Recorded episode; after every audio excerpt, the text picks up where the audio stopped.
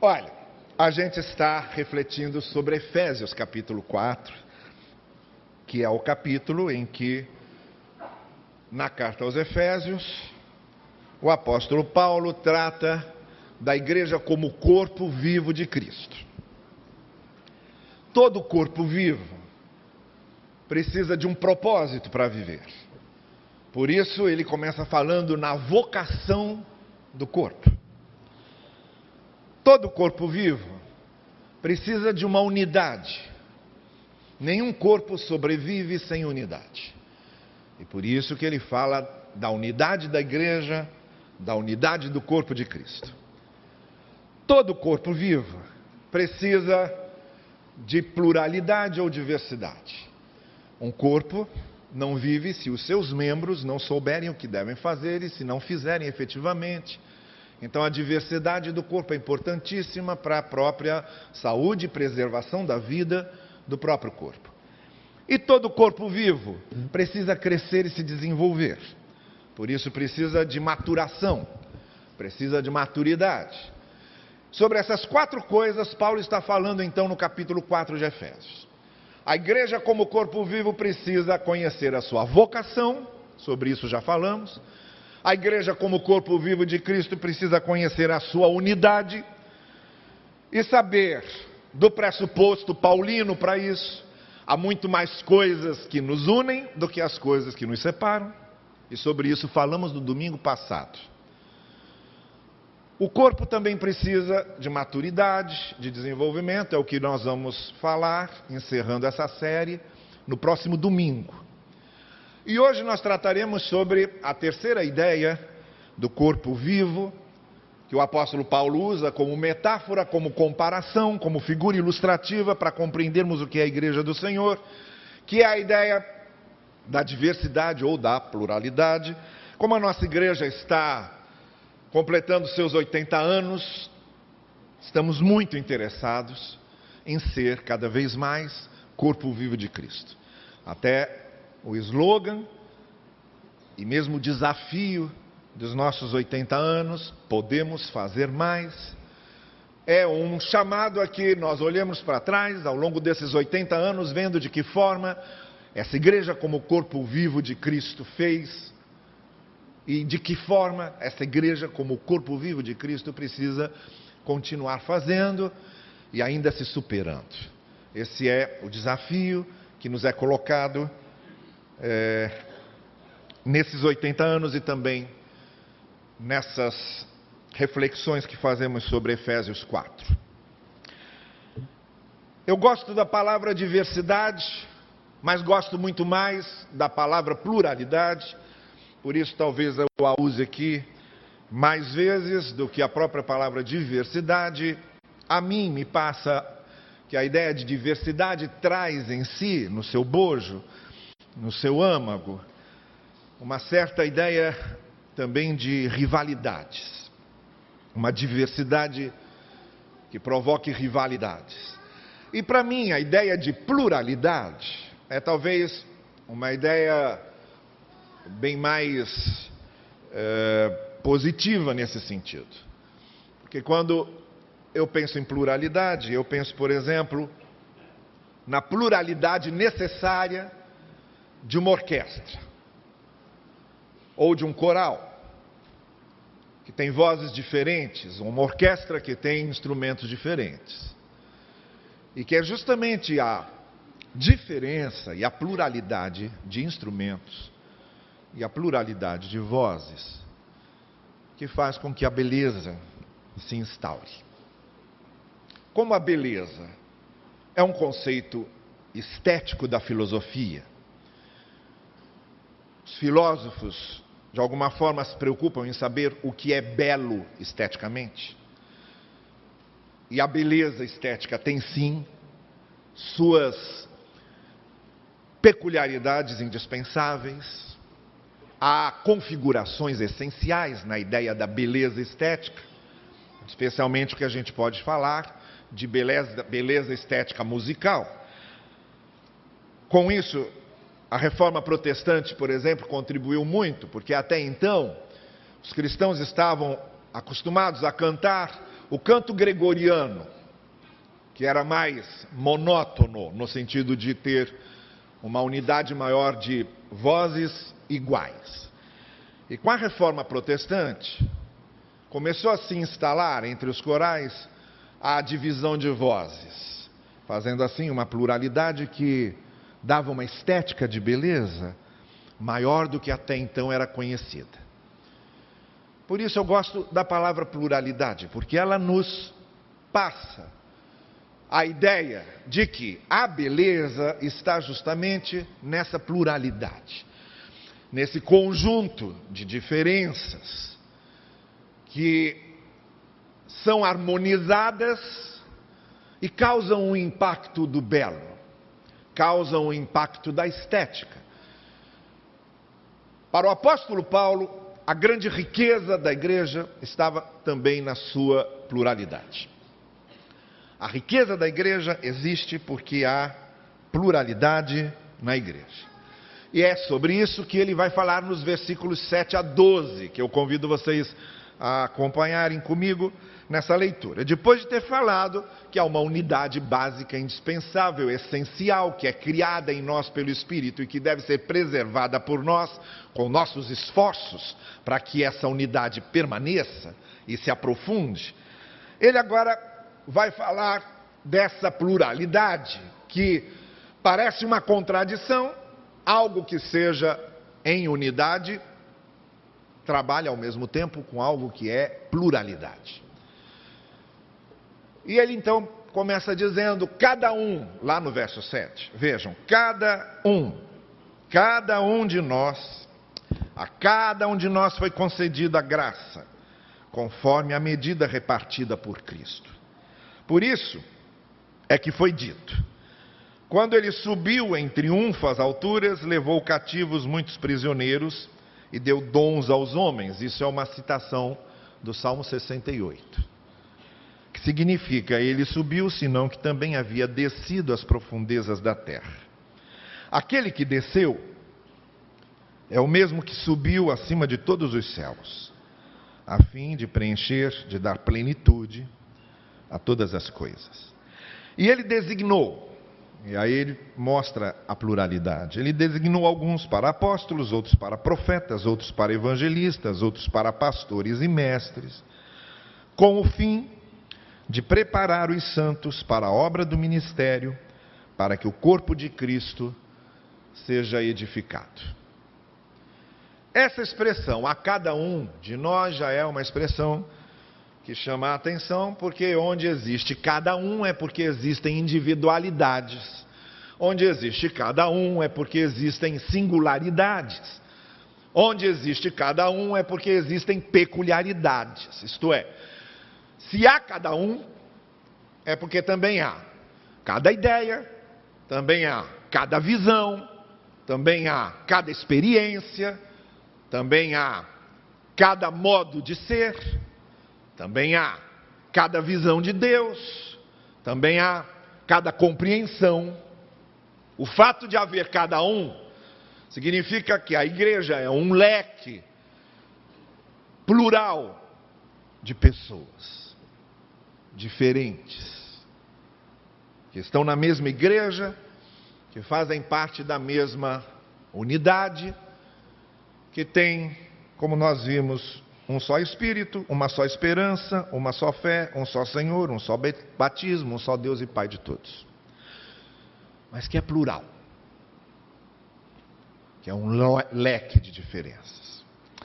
De maneira mais específica, o apóstolo Paulo está falando dos dons que nós recebemos, é sobre isso que ele vai falar. A cada um de nós é dada essa graça, são dados esses dons, a graça nos agracia com dons diferentes para servirmos a Deus. Como se não bastasse o fato de sermos diferentes, de termos experiências diferentes com Deus, de termos experiências diferentes de conversão. Eu, por exemplo, conheci uma pessoa que se converteu no sambódromo assistindo o desfile da sua escola preferida de carnaval. estava lá, no domingo, a sua escola entrou, ele fez uma grande festa, pulou o tempo todo, aí a sua escola saiu, as outras escolas também entraram e as outras escolas também saíram. E aí, quando estava amanhecendo o dia, ele pensou: a vida não pode ser só isso. Uma entrada e saída de escolas. Um início e um final de festa termina numa quarta-feira de cinzas.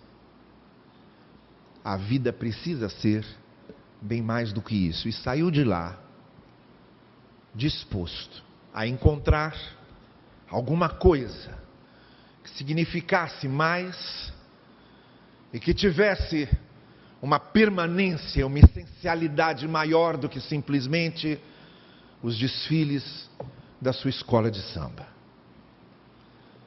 E por causa dessa inquietação que começou lá, ele acabou no Evangelho. E há pessoas que se convertem dentro de igrejas, ouvindo hinos. Eu já contei a vocês a experiência do encontro imaginado por Lloyd Jones entre o cego do capítulo 10 de Marcos e João capítulo 9, os dois cegos que se encontram e um cego foi curado com Jesus passando saliva, o outro cego foi curado com Jesus cuspindo na terra, fazendo lodo e passando nos olhos dele. Aí os dois se encontram. E um diz para o outro: Como é bom ver você, como é bom ver mesmo, porque eles eram cegos, como é bom ver você. E o outro responde: É sempre muito bom. E aí ele diz: Olha, eu me lembro ainda hoje de Jesus me curando com saliva. E o outro respondendo: Não, Jesus não cura com saliva, Jesus cura com lodo. Ele diz: Não, não, não, não. Jesus cura com saliva. E o outro diz: De jeito nenhum, Jesus cura com lodo. Aí ele: Jesus cura com saliva, e se não cura com saliva, não é Jesus. E o outro diz: Não, Jesus cura com lodo, e o que não cura com lodo não é Jesus. E daí você já vê nascerem duas denominações, a lodoísta e a antilodoísta, surgindo aí desse encontro dos dois. A gente esquece que nós temos experiências diferentes com Deus. E até nossas experiências de conversão são diferentes. E até a maneira de Deus agir na nossa vida é diferente. Porque Deus sabe que nós temos estruturas psicológicas e emocionais diferentes. Deus não trabalha com todo mundo igual. Deus trabalha com o jeito de cada um. Então, ouvir testemunhos é alguma coisa edificante. O problema de ouvir testemunhos é eu acreditar que aquele modelo precisa acontecer necessariamente comigo. Esse é o problema. Às vezes não vai acontecer comigo aquilo, nem daquele jeito. Por quê? Porque eu sou diferente dele. E porque Deus tem um jeito diferente de trabalhar comigo. Quando a gente tem isso na cabeça, a gente entende que então Deus distribui os seus dons de maneira diferente. E nós temos dons diferentes justamente porque nós somos diferentes, e é disso que Paulo está tratando aqui. Nessa citação do Salmo 68 é importante a gente notar uma coisa. O salmista, quando escreveu que ele subiu em triunfo às alturas, estava pensando num rei guerreiro que volta das batalhas com os seus prisioneiros de guerra. E por causa da grande vitória que ele teve, ele recebe presentes. Ele é presenteado pela guerra que ele ganhou. Ele é presenteado pela vitória que ele obteve. Paulo está fazendo uma inversão. Ele está dizendo: olha, o nosso rei glorioso e vencedor também venceu uma batalha. Venceu a nossa batalha contra o mal. E venceu a batalha da nossa redenção. Só que, em vez de chegar vitorioso e receber presentes, ele dá os presentes. Ele foi vitorioso, ele retorna vitorioso, e em vez de receber dons, ele dá dons. Essa é a diferença. E Paulo está dizendo: isso é obra da graça de Deus, o mesmo Senhor, que subiu, e quando diz que subiu é porque desceu. Paulo diz isso também lá em Filipenses: primeiro ele desceu, a humilhação, a dor, a rejeição, a morte de cruz, ao sofrimento, e depois ele subiu. Depois ele foi glorificado, depois ele foi entronizado à direita de Deus, onde está até hoje, e intercede por nós. Paulo está dizendo: esse que teve essa grande vitória, que para subir precisou descer, em vez de receber presentes, ele distribui presentes. E ele nos dá seus dons. Então vamos perceber aqui algumas coisas. Em primeiro lugar, essa pluralidade de dons, de talentos, de modos diferentes de servir a Deus, de ministérios diferentes, ela é uma concessão da graça. Não é mérito nosso. Os dons que temos, os ministérios que recebemos, o equipamento, a capacitação para o serviço que temos, não fomos nós que alcançamos. Por isso, quando temos dons, nós não podemos nos orgulhar deles como se fosse um mérito nosso, porque os nossos dons não foram nos dados porque merecemos, eles nos foram dados pela graça, isto é, nos foram dados porque nós não merecemos. É graça de Deus. Não temos dons por nossa causa. Então não há porquê eu me orgulhar de algo em mim por merecimento próprio. Eu recebi pela graça. E essa pluralidade que temos é uma concessão da graça de Deus. Ele vai olhando e ele vai vendo em que momento estamos, onde está a igreja e quais são os dons que aquela igreja precisa naquele momento específico. Por isso também os dons são transitórios. Em alguns momentos a igreja tem certos dons, em outros momentos tem outros dons e não mais aqueles. É uma outra coisa que a gente não pode fixar. Porque Deus deu certos dons à igreja primitiva, não significa que Ele vai dar esses mesmos dons à igreja de hoje, num outro contexto, numa outra circunstância. Ele dá à igreja e equipa a sua igreja com os dons que ele sabe que a igreja precisa para ser uma resposta para o seu tempo. Então, outra tolice nossa é pegar a lista de dons dos evangelhos ou das cartas e querer usar aquilo como um modelo fixo dizendo são esses dons todos que têm que aparecer. Não. Às vezes aparecem todos, às vezes não aparece nenhum, e Deus equipa a igreja com dons totalmente diferentes. Aqueles são só exemplares. Mas é a graça de Deus equipando a igreja com essa pluralidade.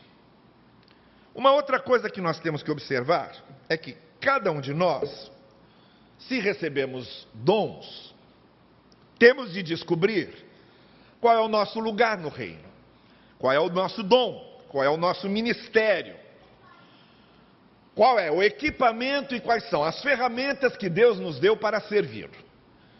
Nós é que descobrimos isso, prestando atenção naquilo que nos dá prazer de fazer no reino. A maneira de descobrirmos qual é o nosso dom nessa pluralidade é prestarmos atenção o que é aquilo que nos dá prazer de fazer, o que nos dá alegria de fazer, o que nos dá sentimento de compensação de fazer. Então, esse é o meu dom, porque Deus não vai me dar um dom para ser um fardo, e nem vai me dar um dom para eu ficar infeliz, nem vai me dar um dom que seja uma cruz pesada para carregar. Eu começo a descobrir meus dons prestando atenção naquilo para o qual eu tenho jeito e aquilo que eu gosto de fazer. dentro dessa pluralidade de dons que Deus dá à sua igreja, e ao mesmo tempo não só descubro como vou exercitá-los e tentar fazer o melhor que eu posso. Preste bem atenção numa coisa. Uma coisa é descobrir quais são meus dons. Outra coisa é me preparar bem e exercitar esses dons para usá-los. Porque o que acontece muito é que nós temos dons, mas não sabemos usá-los bem. E o grande erro que às vezes cometemos é que achamos que ter o dom já basta. Não, não basta. É preciso exercitá-lo, é preciso aperfeiçoá-lo, é preciso melhorá-lo. Os nossos dons precisam ser melhorados. Eu poderia citar aqui o exemplo mais prático que vem à cabeça. Não basta, por exemplo, ter o dom de tocar. É preciso estudar para saber tocar bem. E com isso é todo o resto. Então, eu descubro qual é o meu lugar nessa pluralidade. Eu preciso descobrir. Qual é o meu lugar nesse amplo leque aberto dos dons que Deus dá? E não só quero descobri-los, como eu quero exercitá-los. Eu quero ser cada vez melhor.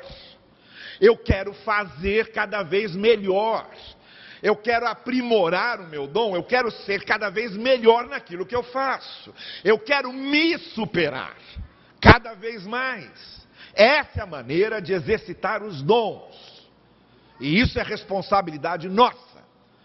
Se eu estou nessa pluralidade e descubro qual é o meu lugar, eu preciso querer fazer bem, fazer o melhor possível. E isso também é responsabilidade nossa. Não bastaria citar outra coisa. Basta a parábola dos talentos. Houve aqueles que enterraram seus talentos, e houve aquele que aplicou seus talentos e os desenvolveu. E no final da parábola, o que é ensinado é que quem tem o seu talento e o enterra e acha que basta ter, vai perdê-lo.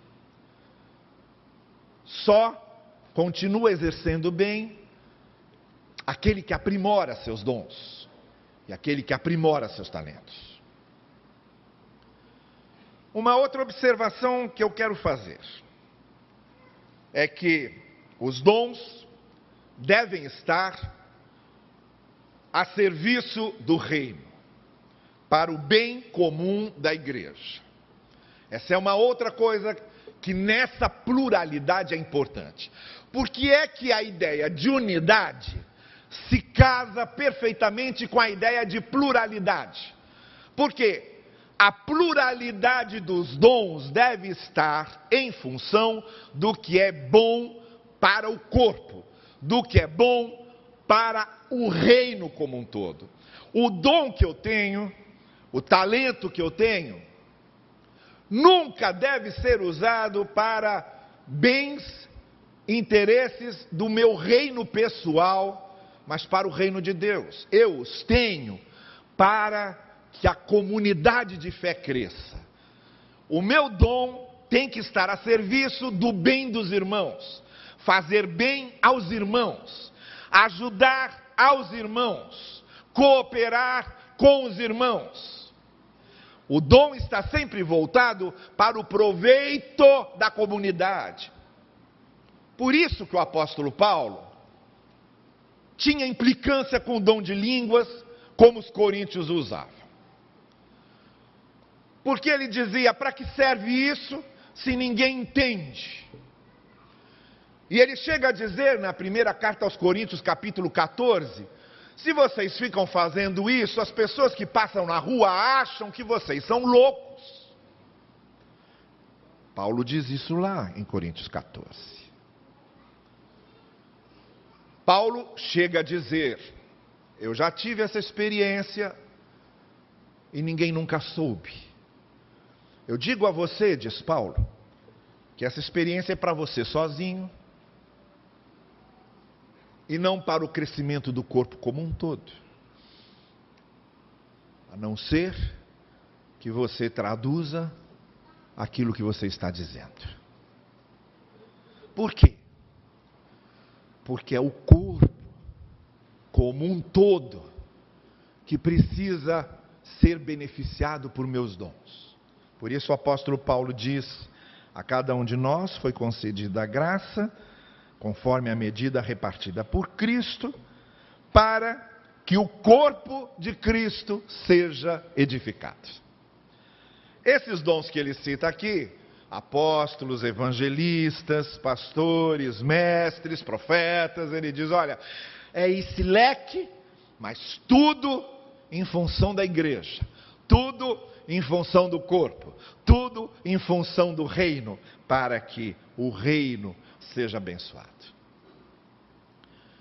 Até aqui, a teologia.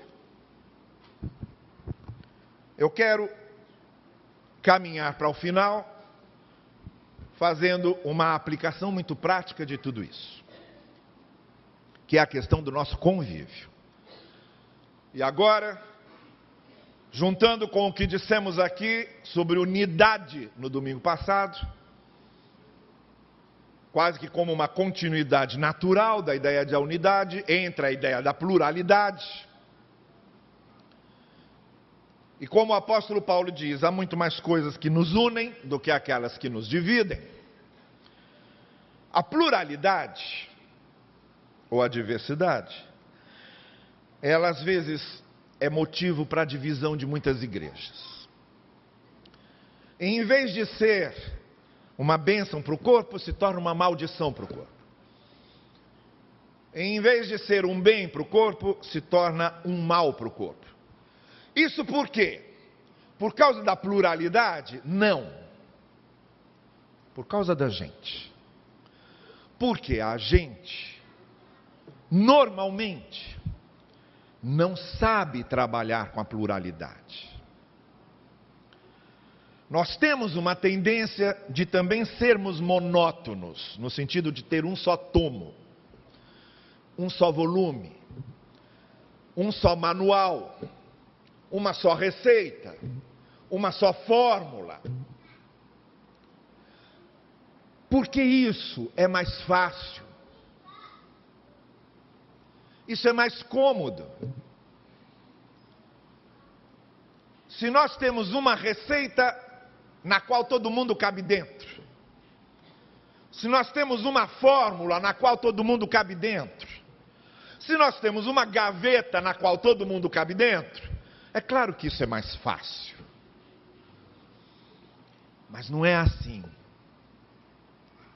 Por isso, não é assim nem lá fora. Um projeto de governo que queira botar todo mundo na mesma gaveta não vai dar certo porque os cidadãos são diferentes. Isso acontece no macrocosmo em termos de humanidade, somos seres diferentes. Isso acontece no microcosmo em termos de igreja e corpo de Cristo. Por isso, os autoritarismos não dão certo, as tiranias não dão certo porque não se pode enfeixar seres humanos diferentes, divergentes e plurais dentro de um mesmo sistema, dentro de uma mesma ideologia, dentro de uma mesma gaveta. Então, muitas vezes nós temos problemas de convívio por causa da pluralidade, mas não por causa da pluralidade, por nossa causa.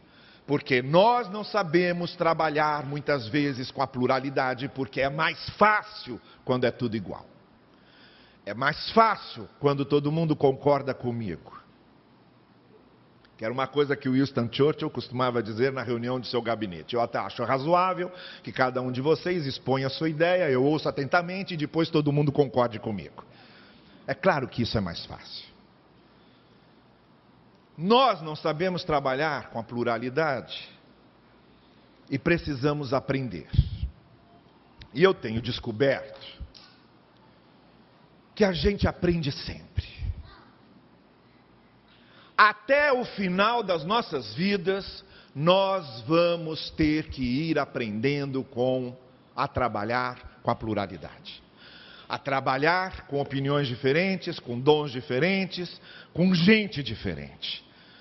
É um desafio que vai nos perseguir até o último dia da nossa existência. Porque nós temos uma maneira de criação diferente, nós temos uma maneira de ver o mundo diferente, nós temos um tipo de educação diferente, nós temos um tipo cultural diferente. E é muito difícil, às vezes, para trabalharmos com pluralidade, abrirmos mão de certos conceitos que durante tanto tempo foram cravados dentro de nós. Eu disse aqui que, por exemplo, um dos nossos problemas é o nosso machismo transversal em todas as classes, junto com a cultura patriarcal bíblica, nos torna muitas vezes cruéis mesmo com as mulheres. Todos nós, de alguma forma, todos nós homens, temos um tipo de machismo que precisa sempre ser combatido. E quando eu disse aqui que eu, eu sou machista, algumas pessoas me procuraram e disseram, mas o senhor costuma defender tanto as mulheres. Eu disse, mas sou. E surpreendentemente sou em certos aspectos, quando eu menos espero. Lá em casa, por exemplo, aconteceu o seguinte: nós estávamos trocando o piso do apartamento, estávamos com o apartamento em obra. E numa sexta-feira pela manhã, eu ia viajar, estava com um voo marcado. E a pessoa que estava fazendo essas obras, como de vez em quando acontece, veio na última hora dizendo: Olha, eu preciso de mais cinco sacos de areia. Eu já estava pronto para sair de casa. Eu disse: Olha, é impossível ver isso agora. Eu estou com passagem marcada, vou para o aeroporto. E não tem como resolver isso agora. O senhor vai ter que, infelizmente, esperar por isso, vai ter que parar o que o senhor está fazendo. Só na semana que vem, na segunda-feira, a gente resolve isso.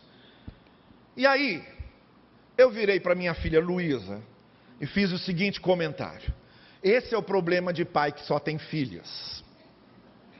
É não ter um homem para ajudar dentro de casa. E saí para o aeroporto. Peguei o táxi e saí para o aeroporto. Essa menina veio numa onda incontida, tudo aquilo que ela tem de ruim e que a mãe nunca soube consertar.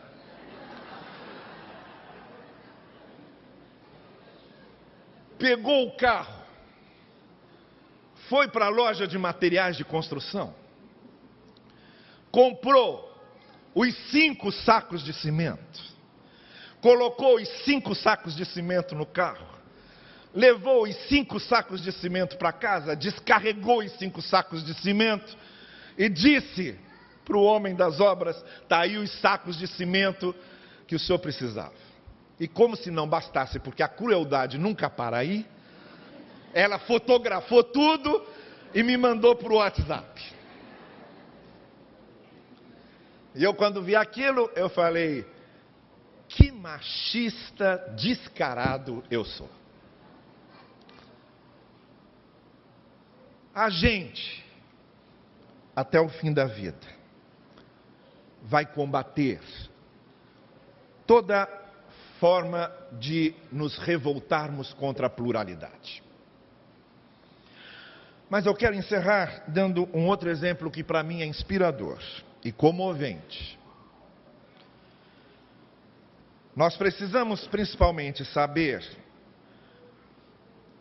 que não precisamos ter as mesmas ideias, nem o mesmo jeito, nem os mesmos dons, mas que precisamos entender que acima dessas diferenças há coisas muito maiores que nos unem e por isso saber trabalhar com elas. Alceu de Amoroso Lima é um intelectual, ou foi um intelectual católico muito conhecido no Brasil, que também, além de ser filósofo, escrevia crítica literária, e quando escrevia crítica literária, ele usava um pseudônimo, que é mais conhecido aí no campo das letras, ele se chamava de Tristão de Ataíde. Alceu de Amoroso Lima e Tristão de Ataíde eram a mesma pessoa. Um outro intelectual católico era o Gustavo Corsão. Também muito respeitado na sua intelectualidade. Aconteceu o regime militar a partir de 64. Imediatamente, Gustavo Corsão se colocou a favor do regime militar e escrevia na sua coluna do Globo artigos defendendo o regime militar. Alceu de Amoroso Lima se colocou contra o regime militar e escrevia na sua coluna do Jornal do Brasil artigos contra o regime militar. A polêmica foi crescendo. Em 1967, antes do AI-5, porque a partir do AI-5 68, essas coisas já não eram possíveis no jornal, já não eram possíveis no jornal, mas ainda em 67 havia essa liberdade de contraposição de ideias. Só que Gustavo Corsão, num dos seus artigos contra as ideias de Alceu, foi extremamente ofensivo. Extremamente ofensivo. E Alceu de Amoroso Lima, então, não respondeu mais e ficou com o coração extremamente magoado e ressentido, de maneira que ele não podia nem sequer ouvir falar no nome do Gustavo Corsão. Ainda em 67, o filho do Alceu de Amoroso Lima, que também se chamava Alceu e que era chamado de Alceuzinho, sofreu um acidente de automóvel e ficou em coma entre a vida e a morte. O Alceu de Amoroso Lima ia visitá-lo todos os dias. Um dia, quando o médico disse para ele que a situação do filho era muito grave, e que a possibilidade do filho sair do coma era quase nenhuma, o Alceu entrou na capela do hospital, se ajoelhou, começou a rezar pelo filho e perguntou a Deus: O que é que eu posso fazer para que a vida do meu filho seja preservada? E ele então sentiu nitidamente, nitidamente no coração, uma voz dizendo: Vá fazer uma visita ao Gustavo Corsão. A filha do Alceu era freira em Roma. E todos os dias pela manhã, sempre que o Alceu levantava, a primeira coisa que ele fazia era escrever uma carta para a filha. Todos os dias, de domingo a domingo, a primeira coisa que ele fazia era escrever uma carta para a filha. O conjunto dessas cartas diárias foi reunido num livro chamado Cartas do Pai. E é numa dessas cartas que o Alceu de Amoroso Lima conta essa experiência. E ele diz o seguinte, então, nessa carta, e agora eu vou deixar ele mesmo narrar. Então ele diz: às sete e meia da noite, fui ao bairro de Laranjeiras, onde o Gustavo Corsão morava. Vi a luz acesa. Bati a porta. Ele mesmo, que eu não via há muito tempo, com os cabelos bem mais grisalhos, abriu a porta com um sorriso muito constrangido. E aí ele disse: Corsão, deixe-me explicar logo o motivo da minha visita. Você sabe que eu estou com um filho entre a vida e a morte no hospital. Ele então me respondeu: Eu sei, e eu tenho rezado por ele todos os dias. Então, durante uma boa parte da carta, o Alceu conta toda a experiência da capela e tudo aquilo que ele sentiu no coração que devia fazer. E aí ele continua na carta à sua filha dizendo: O Corsão ouviu isso, se levantou e veio me dar um abraço. Eu ainda disse para ele: as nossas divergências são divergências de ideias, mas no coração de Jesus estamos unidos agora e para sempre. Ele então começou a chorar convulsivamente, me abraçou de novo, beijei a mão dele e me despedi. Saí para a rua com a certeza de que tudo aconteceu como nosso Senhor queria que acontecesse.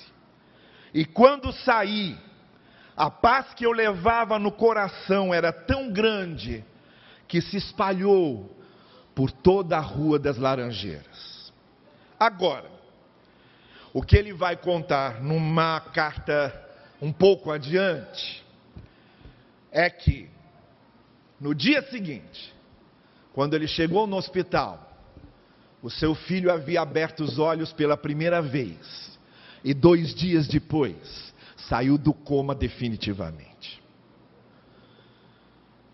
O que eu quero dizer a vocês é que estamos sempre aprendendo a viver com o plural. Estamos sempre aprendendo a conviver com a pluralidade. Mas principalmente o que eu quero dizer a vocês é que sempre vale a pena